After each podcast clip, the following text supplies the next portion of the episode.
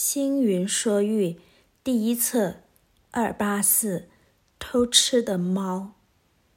有一只猫子偷吃邻家的饭菜，第一次，它觉得心里不安，满怀罪恶感，对着母亲的遗像忏悔说：“妈妈，您从小教我要做一只清清白白的猫子，不可以贪求人类的东西。我真该死，竟然做了这档坏事。”他呜呜的哭着，心中不断告诉自己，不可以再当小偷了。但是事实不然，他又偷吃了。第二次偷吃时，他自我安慰说：“反正饭菜那么多，他们也吃不完，我不过是帮忙吃而已。”第三次偷吃时，他理直气壮地告诉自己：“谁叫他们不把饭菜收拾好，一再引诱我上门，这不是我的错啊！”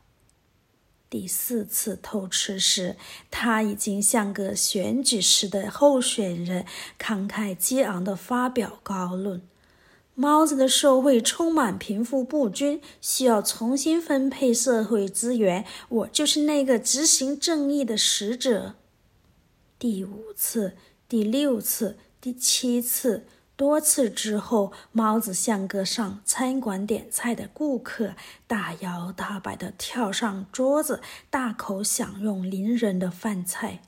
暗路走多了，难免碰到鬼。有一天，猫子终于被巡逻的警察逮到。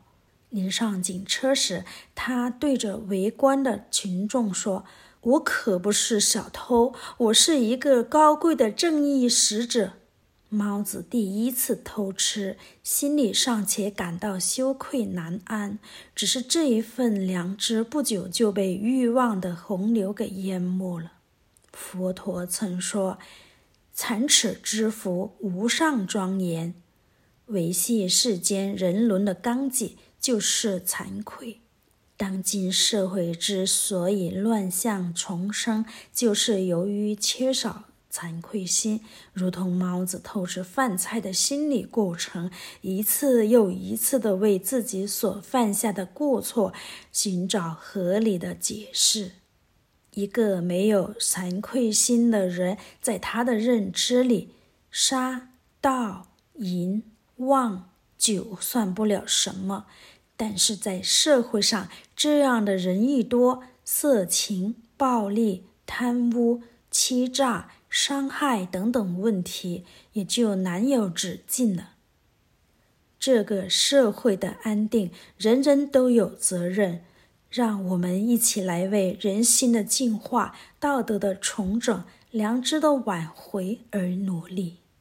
星云说喻第一册二八六国师的侍者。禅门祖师一语道出积心积佛的佛法大义，苦口婆心的揭示“我是佛”的道理，无非是期望学人自尊自重，不被根尘所迷。如《大波涅槃经》说：“一切属他，则名为苦；一切有己，自在安乐。”南阳慧中国师。感念为他服务三十年的侍者，想帮助他开悟。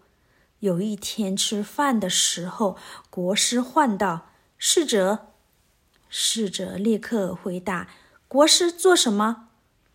国师无可奈何的道：“不做什么。”过了一会，国师又叫：“侍者。”侍者又回答：“国师做什么？”国师又无可奈何的道：“不做什么。”过了一会，国师对侍者改口道：“佛祖，佛祖。”侍者更茫然不解的反问：“国师，您叫谁呀？”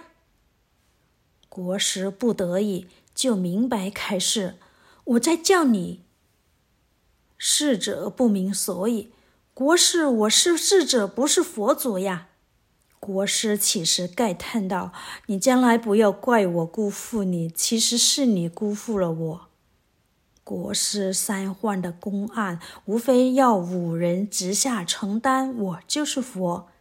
而众生不知自己和三世诸佛本性是一如的，只痴心认可自己只是个侍者，辜负了诸佛的一片真心。